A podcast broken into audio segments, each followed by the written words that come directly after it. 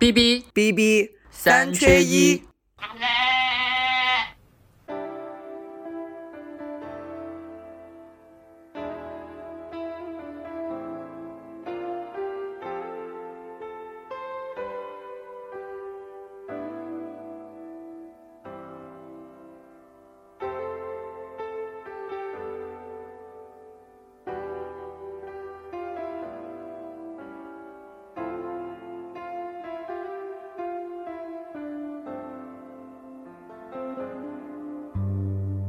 家好，欢迎收听 B B 三缺一，我是八童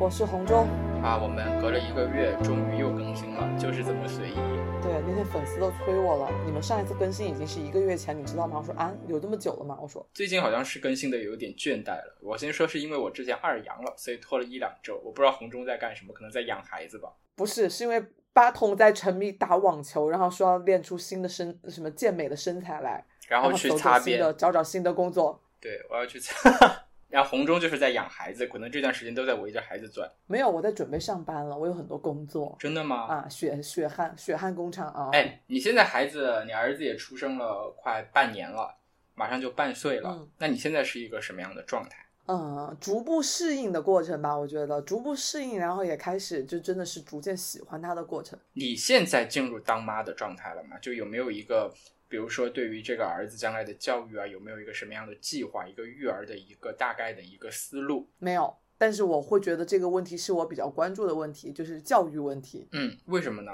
就那天我有个朋友说那句话，我觉得说的挺好的，就是现代知识女性养育孩子啊，她就是那种焦虑情绪很重，原因是为什么呢？他们就总想用自己的知识、专业，然后去学东西，然后掌控住这个孩子的一切。所以我现在我呃前阵子干了件挺疯狂的事儿，我去买了一个什么婴儿的睡眠课程，这课程主要就教你怎么把小孩哄睡觉的。嗯，有用吗？还是有点用的，我也不知道是因为小孩自然成长他就可以这样子了，还是我的课程有用。哎那你觉得哈？你觉得是女孩好养还是男孩好养？我觉得男孩好养，这是当初我想生男孩的一大原因。为什么呢？就总觉得，就是我个人就作为一个女性，我觉得这个社会上对女性来说还是有很多的，就是不便利吧。我觉得，就女性还相对是一个弱势群体，所以她的成长来说，我觉得就需要给她的关注和呵护会会更多一些。不是说我们有性别滤镜啊，不过我觉得客观的说，就是特别是在我们这种东亚社会，呃，似乎对于男孩的要求会多一点。毕竟就是说，呃，这个男人他可能不仅仅是一个生理上的一个身份，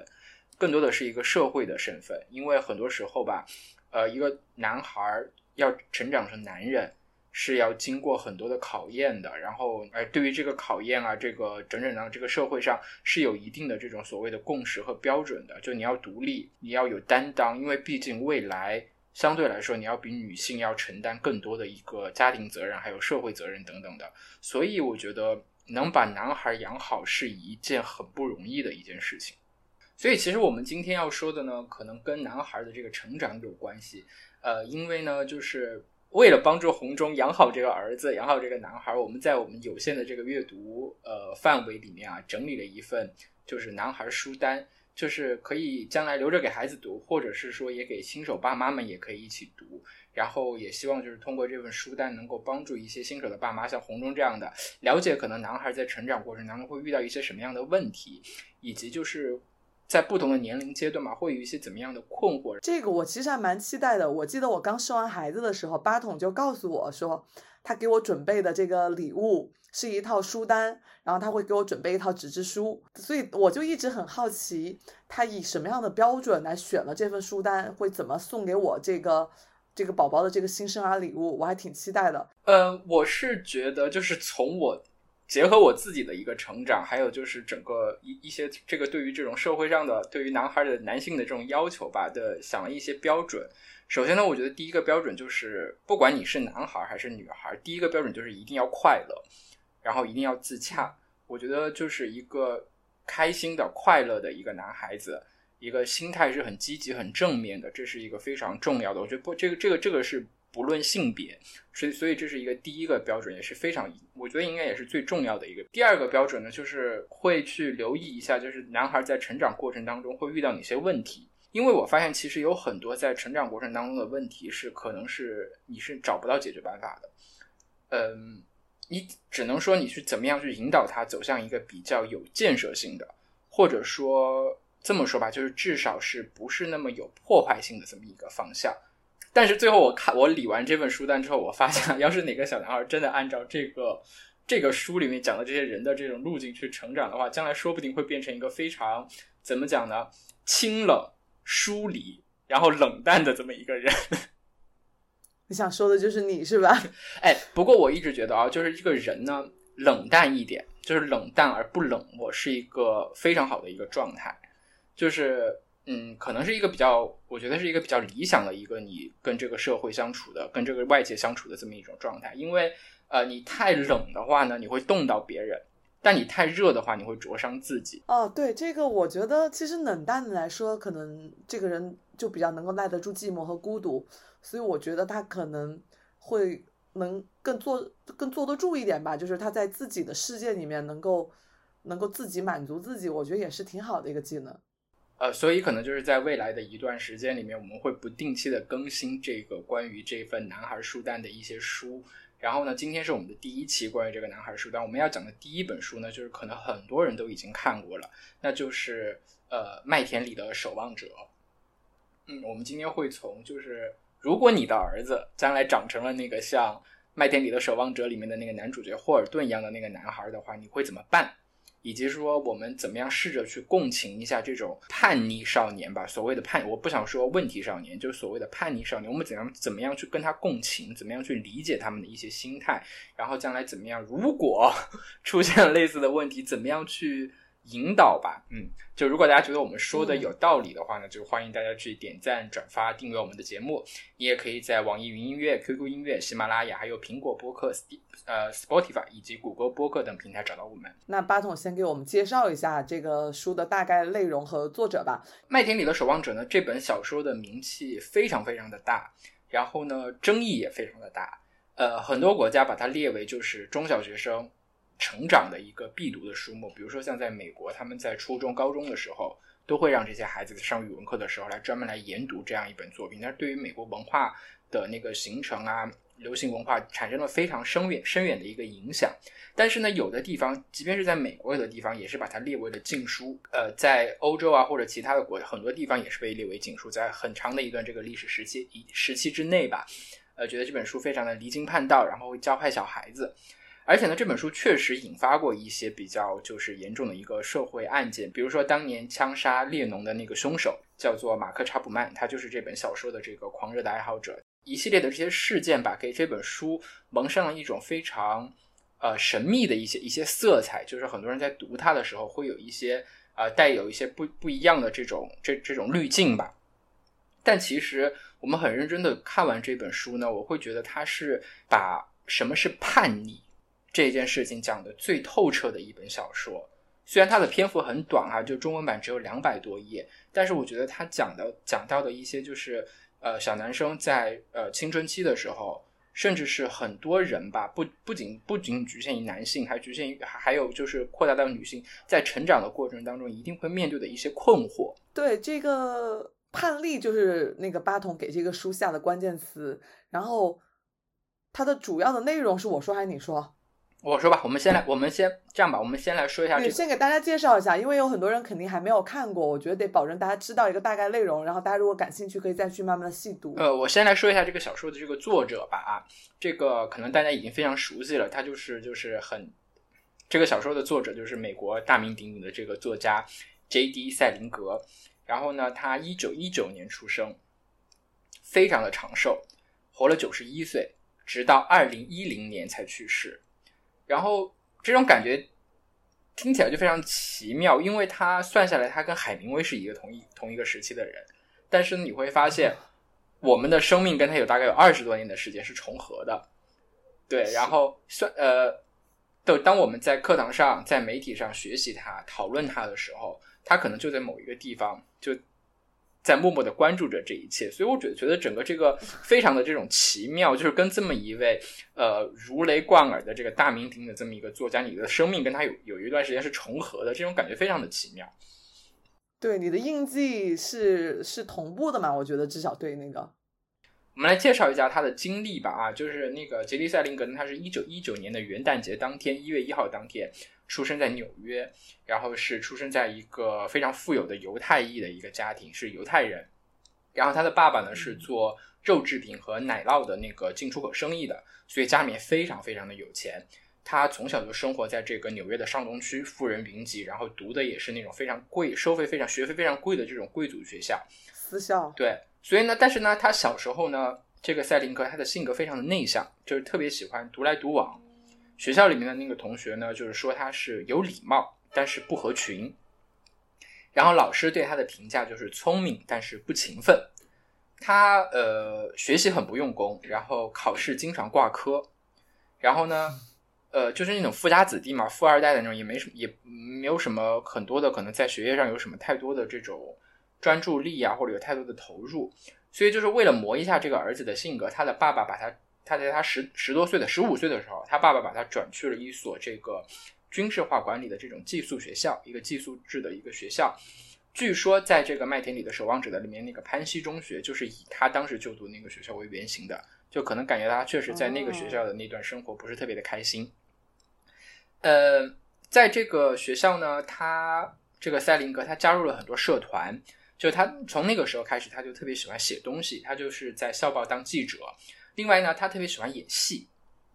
这点非常好玩。他跟同学们一起排演话剧。这个赛林格啊，大家看了他的照片就会发现他非常的帅，就是犹太人的那种那种那种帅哥，就是高鼻子、大大眼睛，然后个子又非常的高。所以他在那个学校排演话剧的时候，就经常呃挑大梁的演男主角，还获得过就是同学们评选的那个所谓的最受欢迎的男演员奖。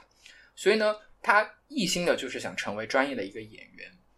呃，但是呢，他这个这个他这个理想就跟他父亲对他的要求产生了一定的冲突，因为他父亲希望他去继承这个家族的生意，所以就是在他高中毕业后，从这个技术学校毕业以后，他就把他送去欧洲了，让他去学经商。不过当时是呃三几年的时候吧，三十年代末，就是整个世界的这个。格局非常的不稳定，欧洲的局势也非常的混乱。然后没过多久呢，他就从欧洲就是辍学就回国了。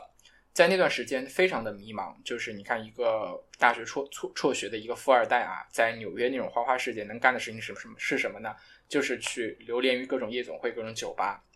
然后他就在这种声色犬马的这种社交场上呢，就遇到了他这一辈子让他特别过不去的一个一个人。他可能他心中的朱砂痣，他心中的白月光，给他内心造成了非常大的 印记的这么一个女孩。那个女孩呢，叫做呃乌娜奥尼尔。她当时这个乌娜只有十六岁，不过呢，他来头非常的大。他是一个名二代，一个作家的二代。他的爸爸是非常有名的那个剧著名的这个剧作家尤金奥尼尔，然后是得过诺贝尔文学奖的。嗯，这个乌娜呢，就是长得非常的漂亮。然后性格也特别的开朗，再加上呢自己的爸爸又是这么一个大文豪，所以呢他整个人非常自信，所以就是是纽约这个上流社会这种社交场上的那种风云人物，名媛对名媛交际花，就是跟大呃很很很很会交际，然后又大方，然后据说这个赛琳格就是在一个舞会上就对他一见钟情吧，不过人家那个富家的那个小姐也不是富家小姐吧，就是这样一个。呃，花蝴蝶一样的这种名媛，就是一开始是没看上他的。身边的小哥太多，对，没看上他的。然后这个赛林格就是为了可能投其所好，为了赢得他的欢心吧，就是当时就拼命的开始，就很认真的开始系统的学习写作。呃，他还去报了那个哥伦比亚大学的一个夜校，去接受这种专门专业的这种写作的训练。然后他就是在那个时候呢，在学校呃写作的时候，就获得了学校老师的一个赏识。这个呃，写作课的这个老师呢，也发现了他可能在文学方面的一些天赋，就会把他的一些作品呢，就是推荐到一些专业的这种文学杂志上，呃，渐渐的也收获了一些名气，呃，所以呢，也是这样呢，他这种精神对于文学的这种热爱，可能也打动了这个乌娜的这个芳心吧，然后他们很顺理成章的两个人就在一起了，成为了男女朋友。但是没过多久呢，就是到了一九四一年，这个珍珠港事件就爆发了，然后美国就卷入了二战，第二次世。呃，美国就宣布加入这个第二次世界大战，这个塞林格呢也呃报名参军了。当时这个乌娜呢对他的这种很充满这种英雄主义的这种行为啊，非常的支持，然后还跟他说，就是说等你凯旋回来的时候，我就嫁给你。然后他就带着结果他带着女友的祝福就去了这个战场。他是当时是加入的是美国陆军的第四步兵，呃第四步兵师就是来到了欧洲战场，这是一个就是在二战当中就是打打头阵的这么这么这么一支嗯一个军队，然后他还参与了这个诺曼底登陆。战争非常的惨烈，战况非常的惨烈。他在这个战场上，就是亲眼看到自己的战友在自己的身边被炮弹炸成了一滩的这个肉泥，粉身碎骨的。所以呢，据说他当时在这个战场上唯一的一个就是精神上的寄托就是写作。呃，《麦田里的守望者》里面有几章就是在这个战场上写成。哦，这么特别的一个背景，对，然后他会经常的，就是会呃一一边写小说，然后呢可能会把一些小说的这个章节寄回去给这个乌娜看，然后就是通过书信把传情。但是在欧洲战场打了一年多的仗以后呢，这个 赛林格在报纸上读到了一个非常让人震惊的一个消息，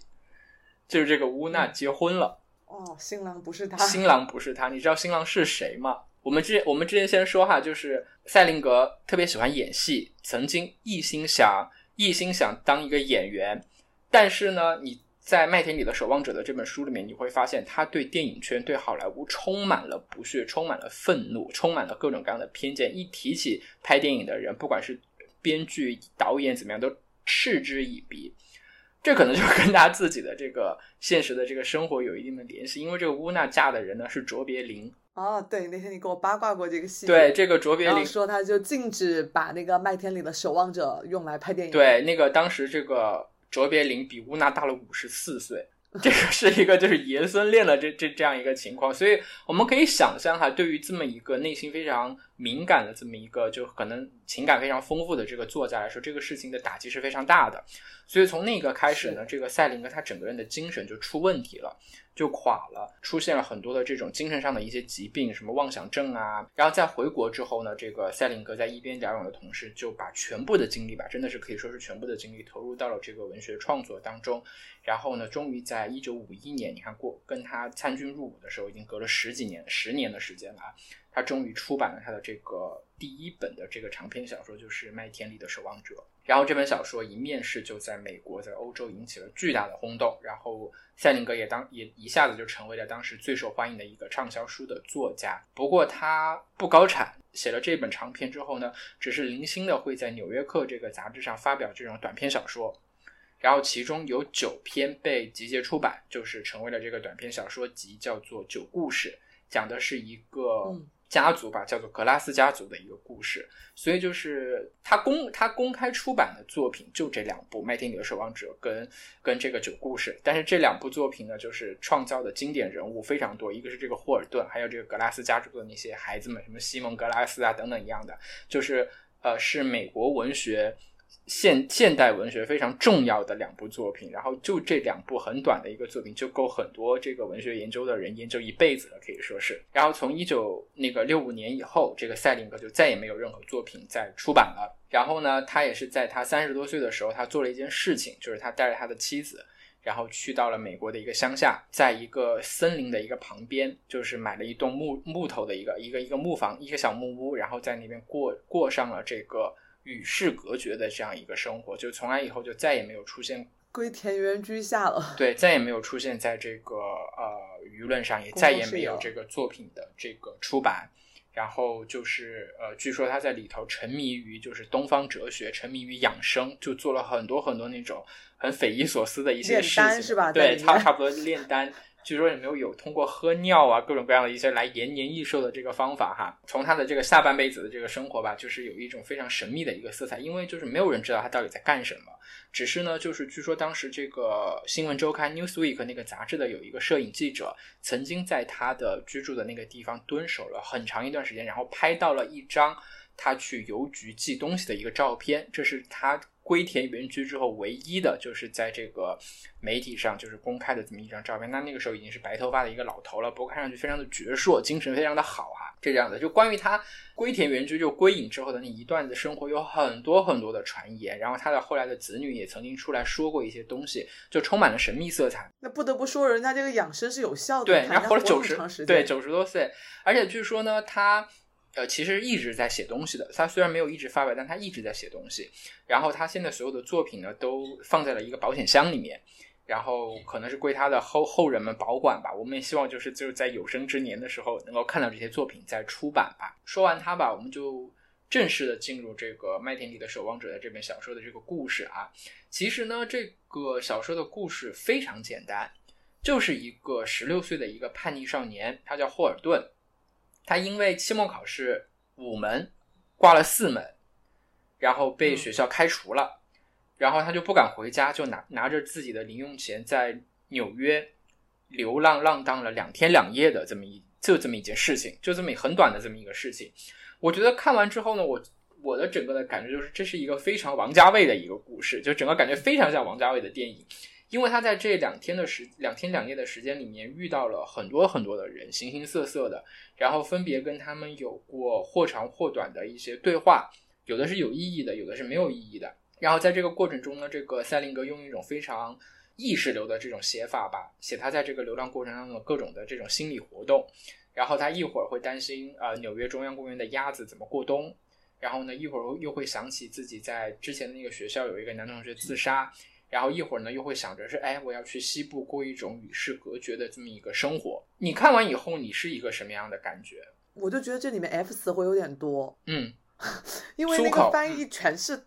他妈的他妈的他妈的，然后你又会觉得这个男的是不是有点过？我刚开始反正我对这个男主角的印象来说就是。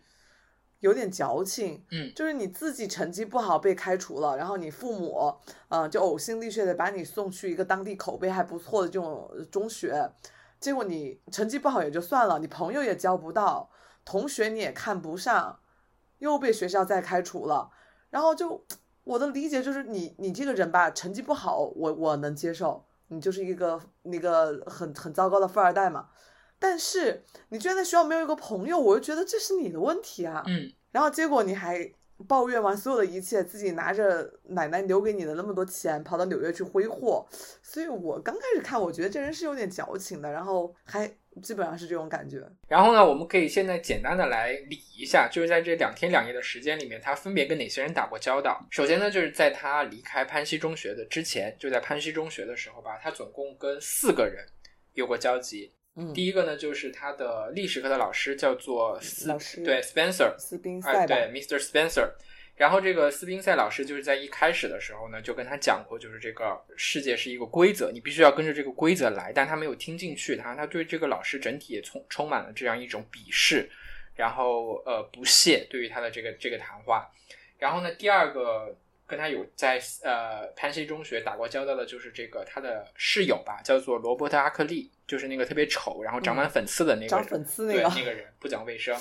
这这个这个他描述的我特别有画面感，我能想起我有个同学，你知道吧？除了他一脸的粉刺，我还觉得他会有一头的头皮屑，特别油，对，就是那种脏兮兮的牙。他说他从来不刷牙，然后说什么牙齿上我会想到这个人坐在我的后面狂挠头皮屑，我想到了我有个同学就这样子的人，我跟你说。然后还有一个同学跟他有打过交道，就是那个斯特拉雷德，就是那个。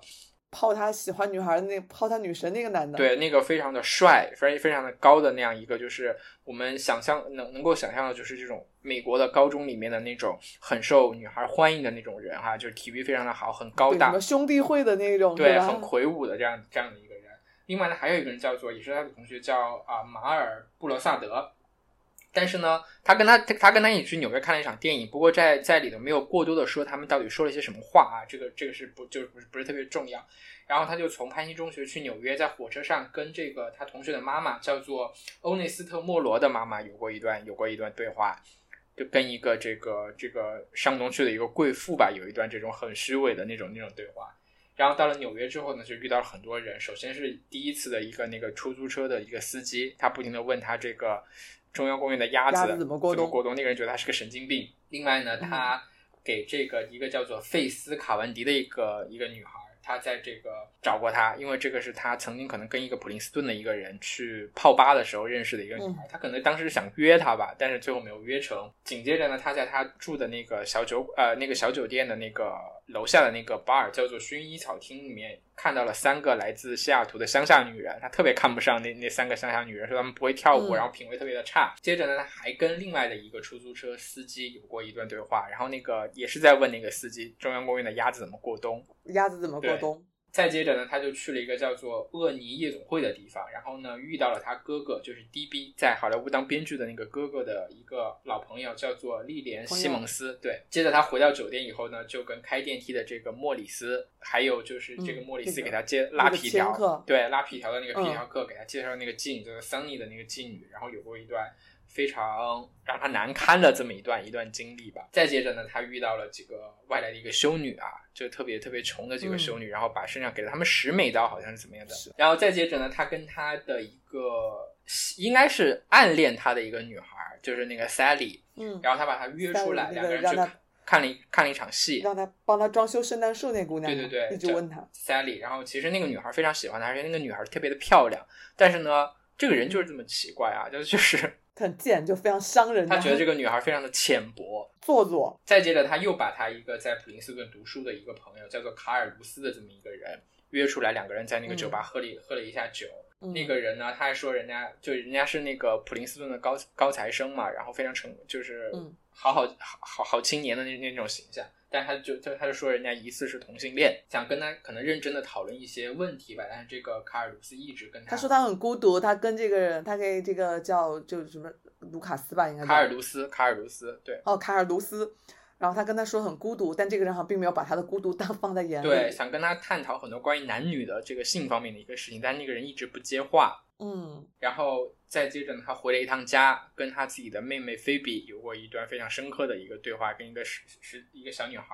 然后就在那里说出了这个麦田里的守望者的那那一段话。是的。再接着呢，他就去了他的这个安托利尼老师家，然后这安托利尼老师老师对他有一段非常深刻，也非常有了一段非常深刻的这种引导吧，对他的这个他面对的一些问题。对，但是也是以，但是这段故事背后还有个很大的反转，是吧？我们待会儿会呃更全面的、更深入的说一下那一段，说一下这些细节，这一段细节。对，这是他在。这是他在纽约这个流浪这两天两夜里面一一些遭遇。然后你刚才说到丧，说到就是觉得他矫情，你觉得他矫情和丧丧在哪？就是你会发现这个年轻人对什么事情都提不起兴趣来，无论是校园生活还是社交活动，都到后面了，他都花钱去招妓了。这个事儿对于一个青春期荷尔蒙那么膨胀的一个男的，他也还是没有办法提起兴趣来，所以导致这个遭妓被就被那个妓女讹了五块钱。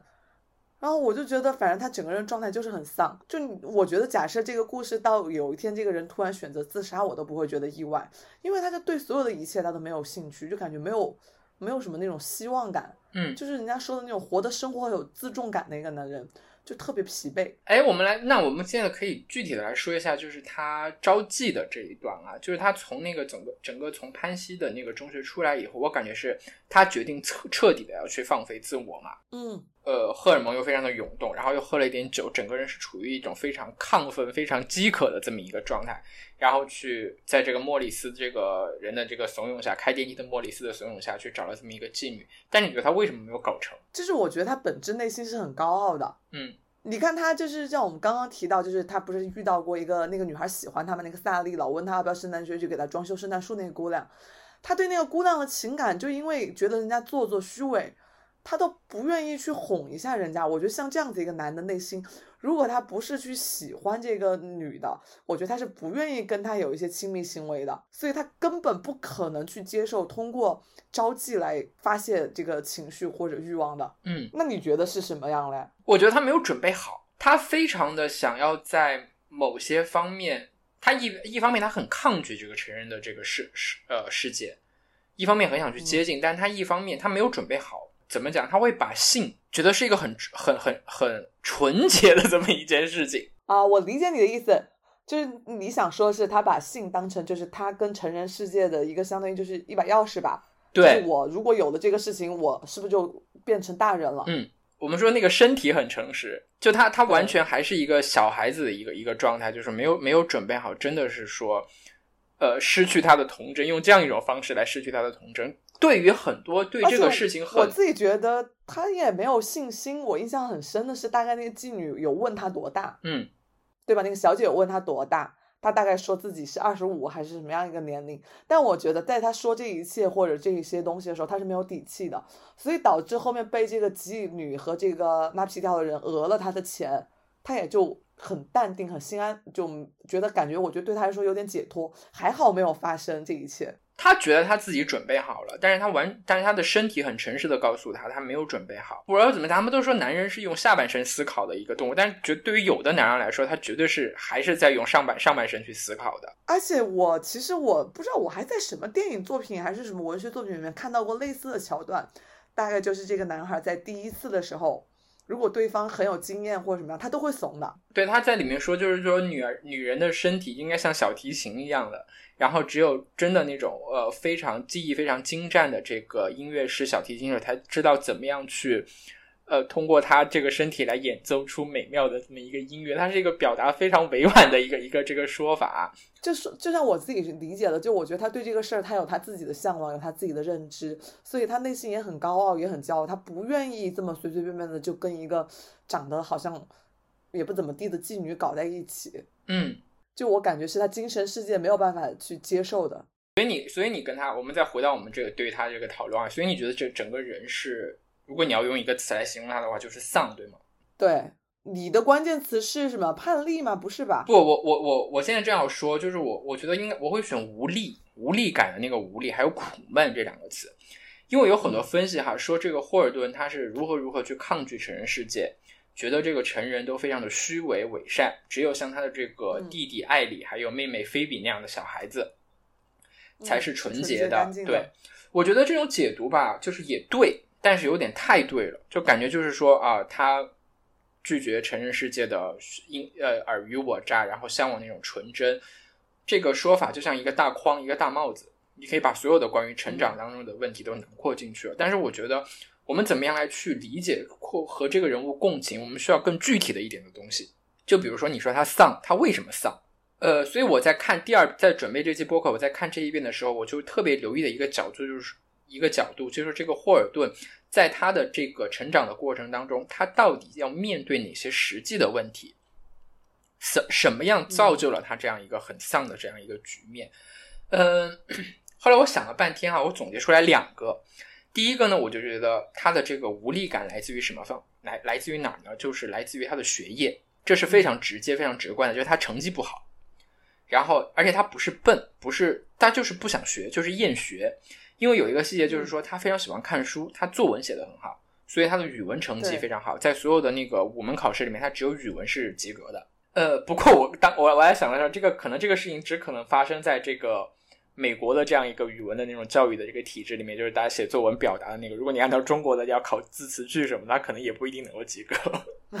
对，拼音题前面选择题全错。我们看到的这两天两夜，可能只是霍尔顿生活的一个片段，没头没尾的，就看上去就是一个骂骂咧咧的这么一个问题少年，然后似乎在用问那个愤怒吧回应着一切，所以我们不知道到底是什么原因让他厌学了。我觉得我们这个时候可以试着去做一下那种心理分析、心理呃侧写吧，profile 一下，就是到底是什么什么原因让他这么的讨厌学习。我觉得有个很大的问题是那个学校的，可能我觉得那个评价机制也有问题。嗯。就是他那么讨厌这个学校，他也觉得这个学校很假模假式的，包括他觉得校长就是那种会去讨好一些贵族家长嘛，然后去做牛排来做开放日，显得学校很好。然后他的那个老师的那种评价标准，就包括他给那个同学代笔写作文的时候，嗯，就你能感觉他有自己想要表达的东西，但很有可能他表达的这些东西是不被学校得到认可的。我理解他写作应该是很有自己情感和特色的。但是他这些东西在学校的那套教育评价体系里面，也只是能达到及格而已，并不是一个优秀。嗯，所以我觉得他这个体系是有问题的。就我我对我感觉他应该是那种像韩寒一样能拿新概念一等奖的人，但是这个学校却没有给他发一个相应的奖项，而只是把他给了他及格，让其他科全给他挂掉了。就是一个他可能对于整套的这个教育体制、这个评价体系的一个呃不适应。一种怎怎么讲呢？就是格格不入。对，而且他自己，我也不知道他为什么会产生那么重的一个厌学情绪啊。因为看他介绍他自己家啊，就是他弟弟和他妹妹应该成绩都很好，就各门都很优秀。可是为什么他却是这样子？就是他的逆反情绪让他对一些，比如像数学、历史，他不想去学。我也不是很理解，所以我当时。就就就就就觉得这这孩子你成绩差就算了，你好歹交一两朋友吧。所以反正我一开始不是很理解他的。但是我们试着去带入到他的那个状态里面去哈，就是带入到，就是跟他跟他跟他交换一下灵魂，共情一下。你有没有觉得这个几年级几年级，我们这个整个的这种教育体制其实是很很残酷的？就是怎么讲呢？他好像就是规定了，就是你到了什么年纪，到了哪一个年级，你要做什么样的事情，你要。在你的能力上，具备一些什么样的基本能力，对吧？你三年级你要会勾股定理，到五年级你得会解一些是函数了，对吧？对，你要达到一个什么样的标准，取得什么样的成就。但其实哈，我们到像我们长大了以后，我们会不断的告诉我们自己说，每个人就是有自己的节奏，呃，有差异没差距。可能有的人在这方面可能厉害一点，在那方面可能厉害一点，然后可能对一些事情，可能这个懂事早一点，那个懂事晚一点。我们。在长大以后，我们会不断的这样去给自己安慰自己、宽慰自己。但是，当我们你想想，我们回到我们小的时候的那个状态，你会发现，没有任何人或者整个这个体制、家庭也好、学校也好、社会也好，它是没有给你一次、第二次的一个机会的。你就是说，你一年级的时候你要会拼音，二年级的时候你要会什么，三年级的时候你要会什么。如果你不会，或者说你没有那么会，没有学的那么好，掌握的那么好的话。你就会被别别人看成无能。嗯，这个我不太同意啊。就是我觉得你可能就每个阶段，你说每个阶段你需要学的东西，可能每个人节奏不一样。但是我觉得这个差距导致的不应该是你不及格，可能是别人能考九十分，你只能考六十分。我觉得这个差距是我认可的，你可以节奏慢一点。但是你要就是，我觉得这种完全学不会，你只能考三十分不及格被开除的，我觉得这就是有问题的。但但是但是你不你不觉得那个整个事情很残酷吗？就可能说你在一年级的时候，你这个东西没有学好，嗯，感觉整个这个外界是不会给你一点宽容的一个空间跟一个时间，让你去在你的能力范围内把这个东西学好。就好像在扣扣子一样的，你知道吗？就是整整个这个成长和学习的这个过程，就如果你第一颗扣子扣错了，你后面所有的扣子都会扣错。然后呢，不会给你一个机会让你说把那个扣子给解开，重新把它扣好，因为落人一步，落后了一步，就是一件很丢人的事情，留级呀，就是就是一个很丢人的一个事情。哎，这个事情我没有想到，对一个学霸，因为我觉得八筒成绩还是不错的。在一个学霸世界里面，他居然会有这么大的这种关于学习的这种压力感，哎，我是试着就是把把把我的视角带入到一个人，就是怎么讲呢？就是我的表弟，我舅舅的儿子，就是一个非常非常标准的一个问题少年，他比我小十五岁，嗯，初中都没有毕业，你知道吗？就咱们那天法律咨询的那孩子是吧？那那个是二表弟，还有一个小表弟，小表弟就是初中都没有毕业，就在现在。连这个博士、硕士的这个文凭都在急剧缩水、缩水的这个时代，他初中没有毕业，你知道吗？所以他他现在的文凭是小学文凭、初中肄业这么一个文凭，这是一个什么概念？就完全一个在学业上已经。自我放弃的一个状态，所以我我有时候会经常去就带入了他那个那个想法，说到底是什么事情让他会这么的放弃的这么彻底，让这个他就是我舅舅舅妈，然后整个学校对他放弃的这么彻底。然后我就在想哈，他大概是小学五六年级的时候就不学了，就不学习了。原因就觉得是因为他在前面，就像你说的扣子没扣好，他基础不够好，导致他后面接不上了，是这意思吗？然后呢，就是我舅舅舅妈也没有能力，也没有心思去引导他，没有管他，就他完全放任自流。就他是一个什么样的状态哈？我觉得没有任何一个小孩子是不想学好的。首先，这是我的一个假设，一个前提，就是你想，对我也认可这个事儿。就是所有的小孩子，你看谁不希望在学校里面受到老师的表扬，然后考试考得好，同学们羡慕，你们家长对，我觉得没有一个小孩子会。不想要这些东西，但是为什么像我表弟、像霍尔顿这样的这个人，他们就会对完全的排斥这一切？后来我我我我只我只能想到的就是那种那种，就当你一个人，你可能第一次考试考好，然后突然有一次考试考得不好，或者在学什么东西，当你翻来覆去的练习之后，你觉得你没有办法掌握好它的时候，然后你肯定会沮丧，肯定会有那种挫败感。然后当你的家庭、你的学校。你的老师没有给你正确的引导，对，没有或者说没有及时发现你的这种挫败感的时候，你一个人去面对这一切的时候，你是非常的孤独和非常无力的。我明白你的意思。对，所以我在想，就说他这种感觉是不是就是进入了一种失败的螺旋？就是我这一次失败了，我感觉非常的挫败，然后在面对新的东西的时候，又学不会，又考不好，那种。挫败感一点一点一点一点一点的累积，然后当这个外界没有对他进行一个很善意的一个引导，还有就是对他进行一些那种挫折教育的这这种引导吧。当他开始一种一种习惯性的无助和失败感的时候，整个人对他的整个的这个内心的这种冲击跟这种摧毁，我觉得是非常强烈的啊。所以其实你就觉得到后面就是他可能就是一步错步步步步错，然后后面就摆烂了。嗯，我们我们会看一些非常励志的一些书、一些电视啊，就是说一个一个不良少年怎么样的是在一个人的这个帮助下面，然后重新的浪子回头。但其实这个事情真的是很难的。你要想一个人真的从泥潭里面站起来，然后把身上这个泥水给洗干净，然后重新出发、重振旗鼓的话，这不是一个简单的事情。然后我是怎么样体会到他的这个无力感的和那种失对自己的一种失落的那种感觉呢？是有一年我外公去世的有一次，然后呃那天晚上我们就一起吃宵夜，然后喝了点酒吧，然后他是他第一次非常我跟他像就是。两个大人之间的那种、那种、那种、那种对话，他他就说了一句话，他说：“我说跟他说，我跟你说实话吧，我真的好想把初中读完、读毕业呀。但是那个事情对于我来说，简直比登天还难。”这是他的原话。所以你能感受到他对自己的那种失望，对自己这种无力感，但是没有办法，你冲不破。嗯，明白。可能是没有去站到别人的角度想，很多时候就就像我们，就包括我自己啊，我老觉得如果。你这个人就是，我觉得我能接受你考六十分、七十分，但是我真的不能接受你只考二三十分，所以我可能很担心以后我的小孩只考二三十分，我怎么办？就我会觉得你这个就是蠢，你这根本不是。所以你想一想，就尤其是像我们小时候，很简单的，可能一二年级的时候没有任何的那个区别，到了二三年级开始慢慢的分化出来之后，有的可能小孩子更适合这种教育体制，有的可能不适合的时候，会很自然的划分出好学生和坏学生。然后，对于坏学生，这个老师和同学对他的整个的这种态度，真的对他的这种一次一次的不断的那种强化，你是一个失败者，你是一个无能者的这种。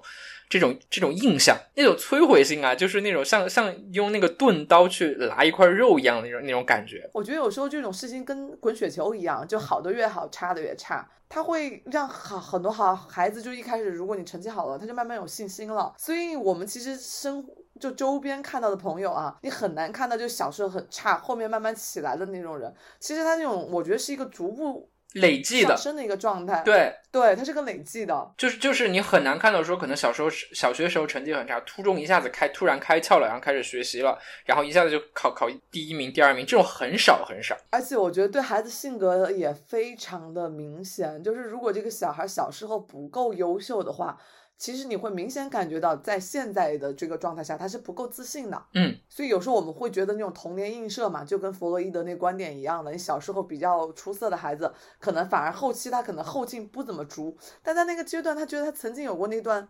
可以治愈他的光辉岁月以后，他后面反而我觉得他状态是挺好的。这这这这种是我们需要从这样这么一个角度去关照他的这么一个内心，就是要真的是可能会站在他们的一个角度去想一想，哎，呃，为什么学不好？然后学不好该怎么办？我怎么来在一方面从这个考试要结果的这个过程当中，然后要想一想他怎么样去改变他这种心态，怎么样去体会他的这样一个心态？我不知道，我我我不知道我的这种想法对不对。反正我我自己的感觉就是，当学校、当社会、当父母完全放弃了对你的引在这方面的这种失败上的这种引导跟教育的时候，一个小孩子在面对这一整套的这个评价体制的时候，是多么的孤独和多么的脆弱。就因为我觉得他可能他自己也不太理解，但是他可能他的情绪已经深陷于在就像你说的这种挫败感和这种无力感，所以导致他对整个学习和生活他都充满了自重感，所以这两年啊，就很多小孩啊跳楼的特别多，嗯，所以有时候你会觉得真的青少年心理健康也确实是一个巨大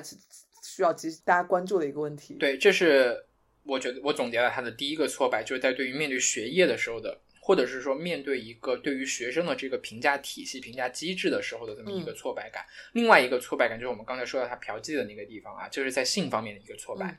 就是我们先来看一下这个霍尔顿的这个形象，个子非常高，一米八几，一米快一米九了。但是呢，娃娃脸，就个子很高，但是个娃娃脸，特别瘦。但与此同时呢，又是一个少白头，很小的时候就满头的白头发，就是不是那种。尤其是在这个美国美式的这种审美体系里面，不是那种肌肉男，对，不是美少年、健壮、强壮、充满活力的这样这样一种形象。这在他面对那个斯特拉雷德的时候，两个人的相处过程中非常直观。那种感觉，就是当一个长得不是那么好看的人看到一个帅哥的时候，他的那种自卑羡慕等等的一方面的那种那那那种很复杂的一个一个心态吧，没有他招女孩子喜欢，所以说男孩子也会有也会有外貌焦虑。对啊，所以这是其实也就回到他的挫败感了。他挫败感来源于两个，就就可能也回到我开始的那个问题了。就第一件事情，他成绩不好，他学不好，他有挫败感；第二个，他长得不好，他交不着朋友，交不到追不到泡到喜欢的姑娘，他也有挫败感。所以可能就像这两个东西导致他整个人就反观就是那行吧，你们看不起我，我也看不起你们。嗯，当我们不被一套评价体系、一种评价的价值观。所容纳、所接受的时候，应该怎么样去面对它？霍尔顿，我感觉他的最核心的一个问题就是说，他在回避，他在逃避。呃，就像一开始这个 Mr. Spencer 说的是，这个就是这个世界的这个规则，你要去遵守它，你得去去遵守、接受、适应它，适应它。然后没有乌托邦，这个不是说我去参加一个游戏，然后这个游戏的这个规则无法适应，我不玩了。那那个你可以去逃避它，但是它面对的是生活的逻辑、生活的规则，是这个世界约定俗成的这么一个规则。当他没有办法在这套规则里面取得一个比较好的一个结果、一个比较高的一个位置的时候，他面对的一个方法就是，我不是去怎么样调整我自己，而是我是彻底的去拒绝它。所以他选择了想想要去西部过一种就是。隐姓埋名的生活，甚至说装聋作哑，就把自己当做一个聋哑人，不跟任何人交流，这是他心目中的一个一个一个想法。但这个世界上是没有乌托邦的，你不可能与世隔绝。就连这个，我觉得，就连赛林格自己，他也没有办法做到与世隔绝。像他后来去那个西部开始过那种所谓的隐居的生活的时候，也是在他的作品获得了全世界的认可，他在物质上已经实现了财富自由之后，他才可以相对的跳出这个世俗的这么一个框架。所以，我其实像你刚刚问的，说怎么解决，我其实觉得可能他需要得，就像我们说嘛，那个教育有个很重要，要因材施教嘛，你得让他找到他擅长的点。就比如像在霍尔顿身上，他其实是一个很擅长写作的人。那假设在一个多元评价体系里面，他就应该成为韩寒，成为郭敬明，或者成为什么张悦然，嗯，成为班宇这样子的人，对吧？嗯，你就应该在这个事情上发光发热，然后在这上面，然后去。找到你的相应的成就感，而不要就沉迷在那个挫败感。因为他以前不说吗？朱自清的数学也只能考七分还是九分呢？嗯，所以我觉得是要让他自己看到更多的可能性和不同的评价机制和体系。所以我在看这一遍的时候，我一直在想，就所谓的成长到底是什么？可能就是在一套既定的规则里面不断的竞赛，你要不断的跟别人比，然后不断的跟自己比。但很不幸的是，霍尔顿可能是他，可能是在他那个年纪，他成为了一个落后的一个人。他在这种不断的累积的这种挫败感跟无力感的这个过程当中，他消解他的这种无力感跟挫败感的方式就是去否定他，他去否定成长的正面性，他是通过拒绝成长来否定成长，以达到自己内心的一种所谓的一个平衡，甚至是说要不断的在丑化成人世界。来增加自己对这种认知的这么一个正确性。就我们知道啊，成人世界确实充满了尔虞我诈，确实有很多虚伪的一个地方，就是很虚伪。对，但小孩子的世界就一定纯真嘛？我我在看第二遍的时候，我对他的这个核心的这个概念提出了这么一个一个那个质疑。呃，我们不说我们周围看到的小孩子的世界是不是纯真，但是我从我看书的时候，我确实觉得他的妹妹是一个让我也会很喜欢的孩子。嗯，但你也是从他的描述的一个口吻里面来看到的。对啊。那就够了呀，所以其实你看任何人也是，你觉得他纯真就好了，就像有些就是男孩子心目中那种白月光一样的，嗯你会告诉他这个女的可能就跟那个郭敬明写那个梦里花落知多少，那可能就是个小绿茶，那你心目中就觉得她是白月光啊。你就觉得她干净，就是跟出水芙蓉一样。但其实这女生背后也乱七八糟。但是这事儿我觉得不重要。嗯，她内心认可她是干净的就可以了。哎，所以我有点好奇啊，就是你在你的成长过程当中，你有过类似于这个霍尔顿的这种质疑一切、质疑这个规则的这种所谓的存在主义的危机嘛？然后你的，你有没有想过，如果将来你儿子遇到了类似的这个问题，你你要你会怎么来引导他？我自己成长过程中其实有过，就大概在我初中的时候，那个时候就是我们应该是那个时候就真的是韩寒的书很。那时候韩寒写过一本小书，叫什么《通稿二零零三还是二零零一》，我忘了。嗯，那书里面就感觉韩寒用非常犀利的一个态度，在各种抨击中国的教育，这种应试教育，这种体制。然后看完你就知道吧，对一个青春期的叛逆，我来说，我觉得哇，说的太对了。然后那个期间我也非常的厌学，然后我就成天拉帮结派的跟一帮朋友在学校里面混迹。但在这个过程中，我爸跟我聊过一次，他说你今天以为的这种生死之之交的兄弟，难兄难弟，但随着你们慢慢成长，你们人生轨迹如果不是一致的，你们一定会注定渐行渐远的。嗯。当初我很不屑，你知道吧？我觉得我们就是那种一辈子的朋友啊，你知道 那种初中生的感觉。但其实事实证明，到现在为止，我发现我们跟很多人真的是没有联系。你即便联系，你再聚到一起，你也发现你跟他没有话再去沟通、再去再聊了。那如果将来你儿子也遇到类似的这种困惑，你你有没有想过你会怎么去解决？我其实也会给他一些我自己的经验，然后我也希望能给他，就是给他一些经验吧。但是我觉得我不会去很强的控制欲去干预他。然后我觉得就是尽量多去理解和倾听他，然后给他支持吧。然后我觉得还有一个很大的启发，就这本书给我的，就不要给他太多钱。真的，我觉得霍尔东的一大问题就是他钱太多了。他奶奶可能给了他，我都不知道。对一个那个年纪，你看一个青年人，他都有足够的钱去招妓，各种打车、泡吧、住酒店，是不是有点过于富了点儿？然后呢，在麦田里的守望者里面呢，这个霍尔顿也非常幸运的就有这么一个一位老师，就是这个安托利尼老师。然后呢。也是一种站在这个过来人的身份，对他有一番这个劝诫跟教诲吧。我觉得呢，这个安托利尼老师的整跟他的那段对话，我觉得就是可以作为怎么样去劝这种叛逆少年回头的这教科书级别的这么这么一个话术，可以这么说。背下来，背下来啊！大家高亮此处。就是安托利尼老师对霍尔顿这么说，他说：“我觉得你再这样下去，吃到的不是一般的苦头，是要命的苦头。”吃苦头的人感觉不到，也听不到什么时候，也不也听不到什么时候苦头就这么大了，而只是一直吃下去，吃下去。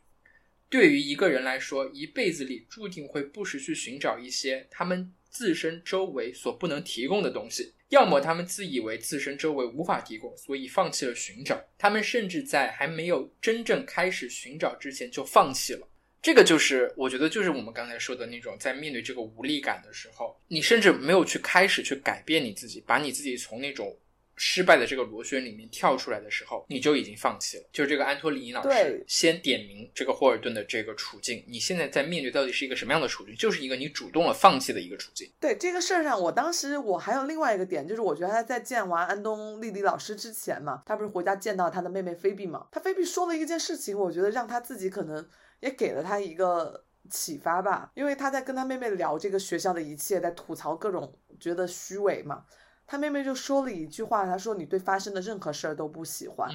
然后霍尔顿当时就说他这句话让他更沮丧了。其实我觉得菲比就一针见血的说了，你其实应该去找到你喜欢的东西，就像我们刚刚说的，你应该去找到一个适合你的评价体系。嗯，他在之前面对所所有都很丧的时候，直到菲比说出这句话的时候，我觉得他可能才面对自己才去想，然后到后面安东呃安那个老师又给了他那段话的时候，我觉得他。这是一个过渡，有一个有一个铺垫，再到有一个升级的。嗯，然后呢，他点名了他这个安多利尼老师点名了他，就是你现在处于的这种状况，就是说你在没有意识到你周围你在寻找一些你周围所不能提供的时候，你找不到的时候，你开始主动放弃。然后他又点名了他的这个处境，然后又在点名了他现在的一个心态吧，就是说可能是我很清楚的看到了，你就是在为了一个极不值得的理由，不是这样就是那样的。正在轰轰烈烈的死去，我觉得很非常的贴切。他这这这这个说法，你在为一些，就像就像你年你年轻的时候，你在你觉得这个体制有问题，你在反抗它，你在通过一种自我放弃的一个方式来反抗它，但是没有意义。嗯，然后紧接着这个安托里尼呢又说了一句，又又说了一段话。他说啊，他他拿出了一张纸给这个霍尔顿写了一段话。他说很奇怪，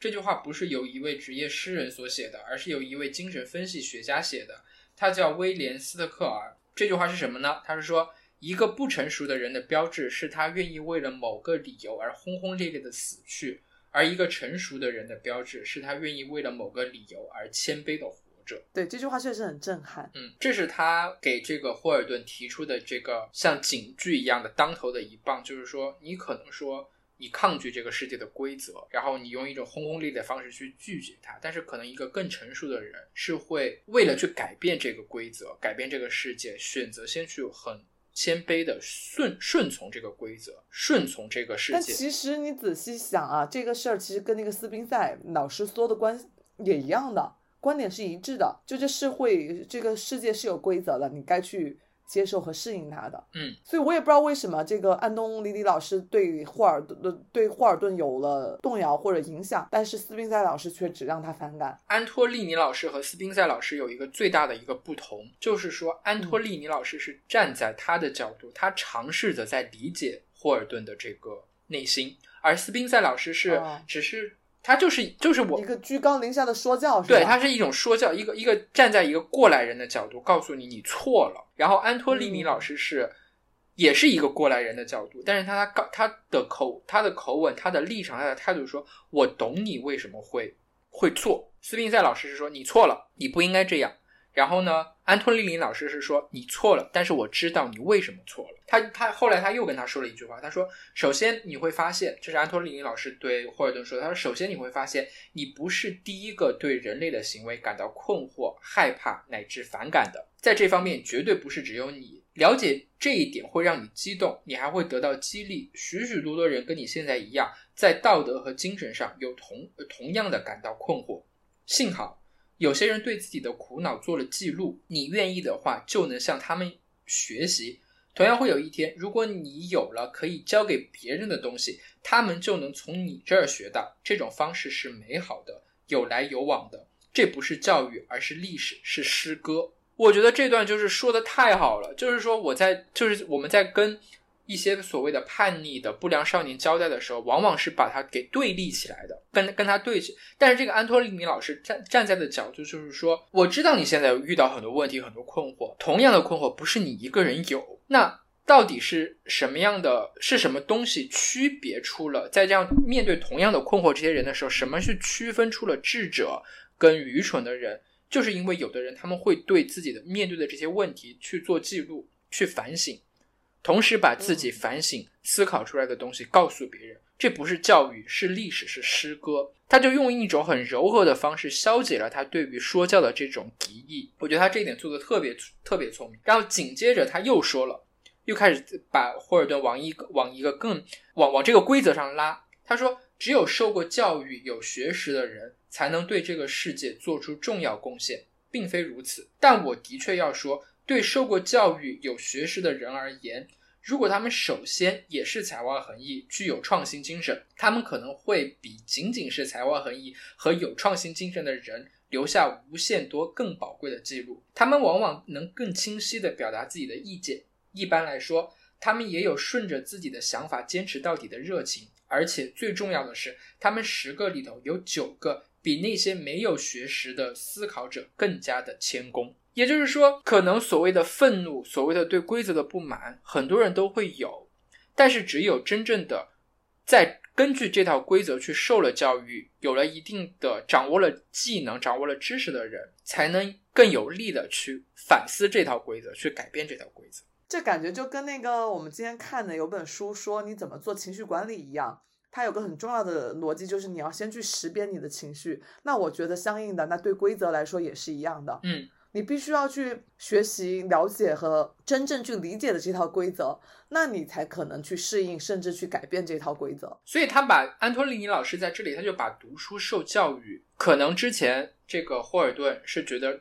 他不读书，反抗这一切，嗯，拒绝这一切。但是安托利尼老师告诉他，受教育是你去改变规则、突破规则的一个手段，一个非常重要的一个手段。对，我觉得他是想教给他一套就是很靠谱的方法论，嗯，而且我觉得他这个还比较具体，像你刚刚说的，就是，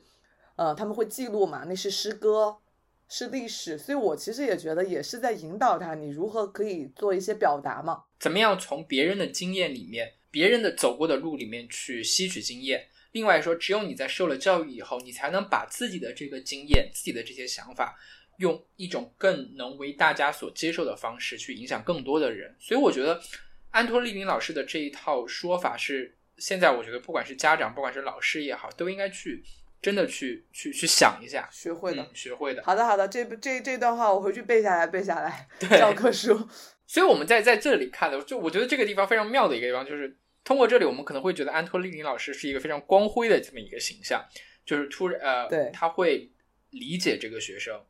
然后呢，会站在学生的角度，用一种他们能够接受的、听得懂的语言来引导他。他可能会是一个很光辉的形象，但是这个写到这里，这个赛林格他笔锋一转，就写了一个特别有意思的一个细节，就是说。当当晚，这个霍尔顿就在安托里尼老师家留宿了，睡在他们家的沙发上。然后他又喝了一点酒，然后头很疼，怎么样的？然后等他睡得迷迷糊糊，睡到半夜醒来的时候，发现这个老师正坐在他的床头，坐在那个沙发头，用一种非常暧昧的方式在摸他的头，就是一个非常充满了这个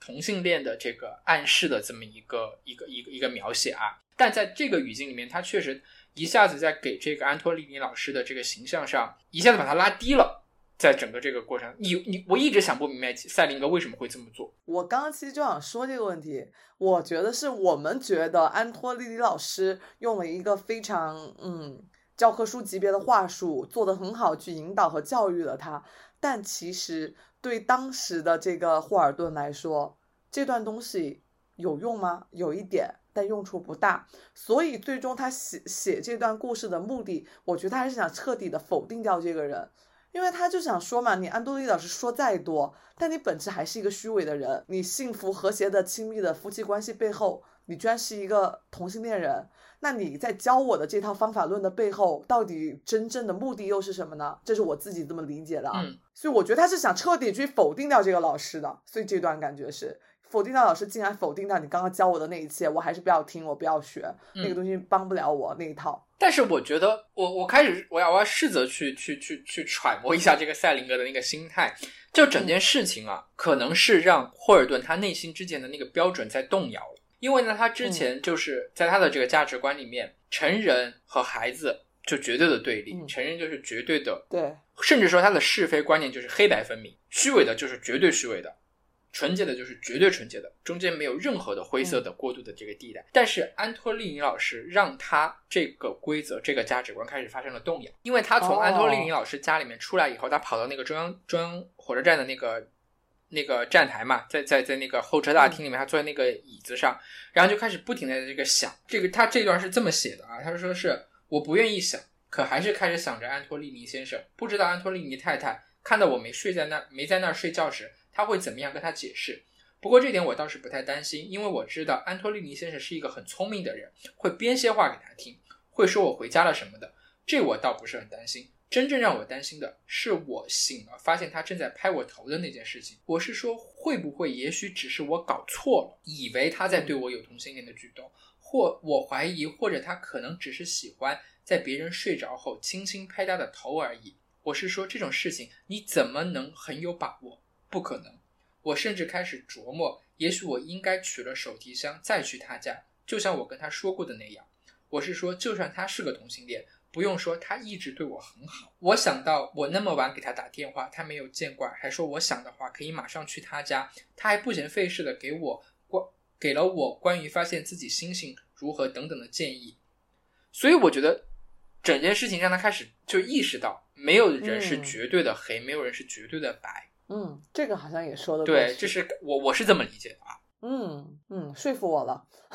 那好，我们刚刚刚说了这这么多，就是这两点，说他的这个怎么的无力感，怎么样的苦闷，然后怎么样去引导这个。我们也说到这本书在出版了这么多年以来，在很多国家都引起了很大的争议、很大的反响，被很多人一遍一遍的读，然后霍尔顿也被很多人看作是一个时代的这种精神偶像啊。但是我在想一个问题，就是说。霍尔顿这样一个人，对于现在的小孩子而言，他还有没有那样的力量？肯定不会过时了。我觉得每个年代和每个阶段的的人都会有他自己的烦恼嘛。就像为什么说那么多人把霍尔顿当精神领袖一样的，就是我觉得大家在不同年龄、不同时代都有自己的烦恼。然后霍尔顿的故事只是想让大家，我觉得去。你怎么来去直面内心？就像刚刚说的，怎么能找到你的安托利尼老师，能够跟自己和解，能够自我救赎的这个过程？所以我觉得这个程度上肯定是永远都会有它的时代意义的。但是呢，就是美国有一个网站 Electric Literature。它这个网站呢，他对这个《麦田里的守望者》现在在美国的一个现状啊，就就是做出了这样一个解释。我先我我先说，就是《麦田里的守望者》曾经对于美国的这个流行文化产生了非常非常深远的影响。就是在当他风靡一时的那几年呢，很多人是以模仿霍尔顿的外形为荣为为时尚，他的整个穿着、穿衣打扮、讲话的方式就影响了好几代的人。然后据说到现在在纽约都还有一个比赛，就是霍尔顿模仿大赛。大家就会按照他书里面的那种描述，怎么样穿一件风衣，怎么样把这个一个红色的猎帽反着戴的，怎么样去去去去以以不断的通过外形上的靠近这个霍尔顿来企图在精神上和内心世界上跟他接近，所以他是塑造了一个美国流行文化时代这么一个指标性的一个人物。但是到现在啊，Electric Literature 这个网站，它对于霍尔顿，对于麦田里的守望者，他给出的评价是这么说的：他说，如果你是一个白色人种，家庭相对富裕，总是满腹牢骚却没有什么实际问题的年轻人，那么这本书会很适合你。但如果你的情况并非如此，问题就来了。对于大多数不再年轻、非白人或非男性的读者而言，为什么要费心去聆听霍尔顿·考尔菲德的自怨自艾呢？我们现在再来代入一下现在的这个小孩子的这样一种心态，他们能不能再跟霍尔顿共情？这是我一直非常好奇的一个问题。就是现在的孩子们、小孩子们，他能就像将来你的孩子一样、你的儿子一样，他他能不能理解霍尔顿的困惑，以及他面对的这个困惑？还会不会跟霍尔顿的困惑有共鸣？我跟霍尔顿的困惑没有共鸣，但是我能理解他，所以我觉得这个事情你不需要跟他有相同的困惑，你才足以去理解他的。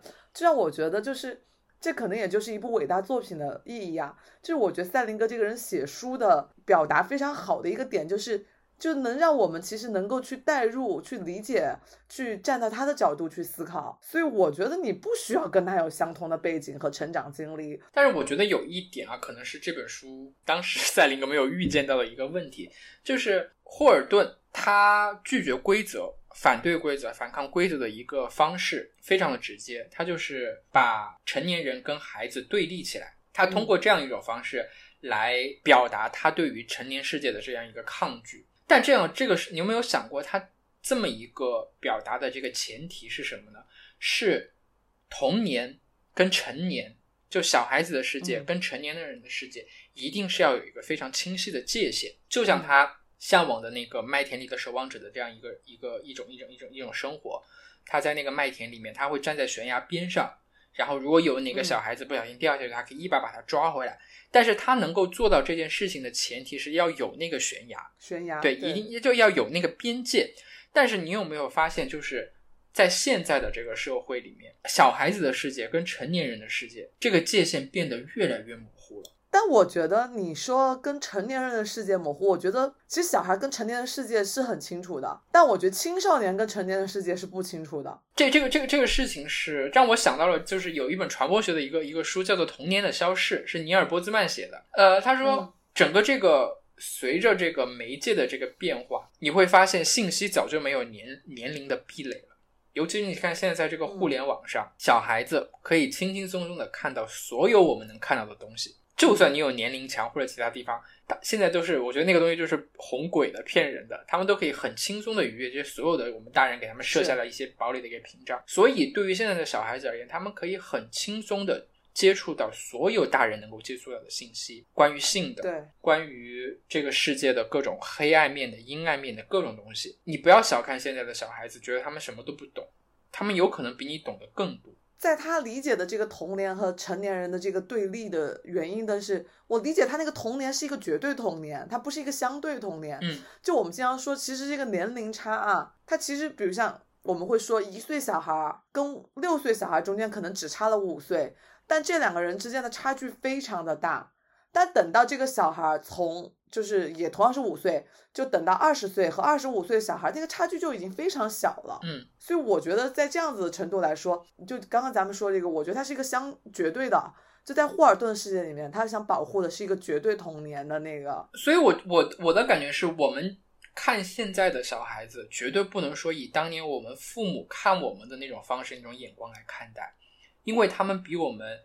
能更早的、更轻松的接触到我们以前接触不到的一些东西，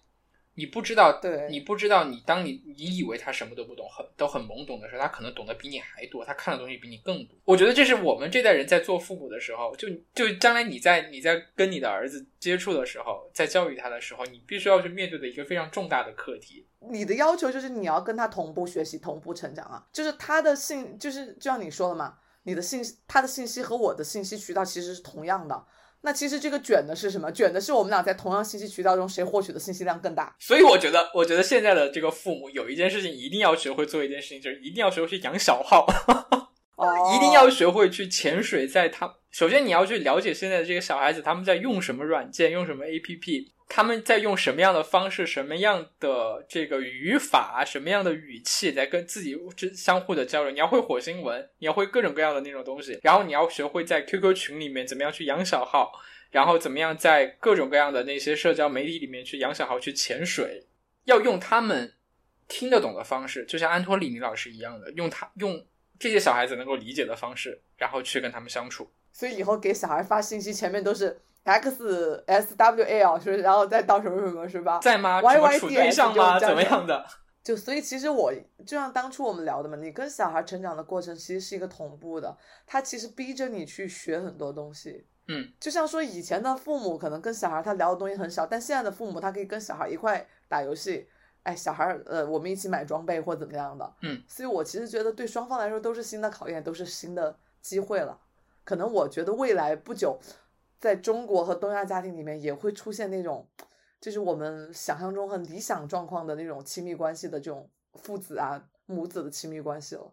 不像以前了，不像你们完全那种都是那种成长阶段都在弑父，然后觉得爸爸都不怎么地的那个状态了。所以你觉得《麦田里的守望者》永远不会过时，然后霍尔顿的这个精神永远不会过时？对，我觉得它永远都具有它的时代意义的。对，我也觉得，就是希望这样一个嗯影响了很多人的这样一个作品吧，会不断的，因为它之所以成为经典意义，一定是它捕捉到了人性里面的一些很永恒的一些东西。然后我们希望就是它不会那么快的褪色，然后能够给每一代的这个人一些去反省、去关照自己的一些一个机会。我觉得是这样。They ask me how I knew my true love was true.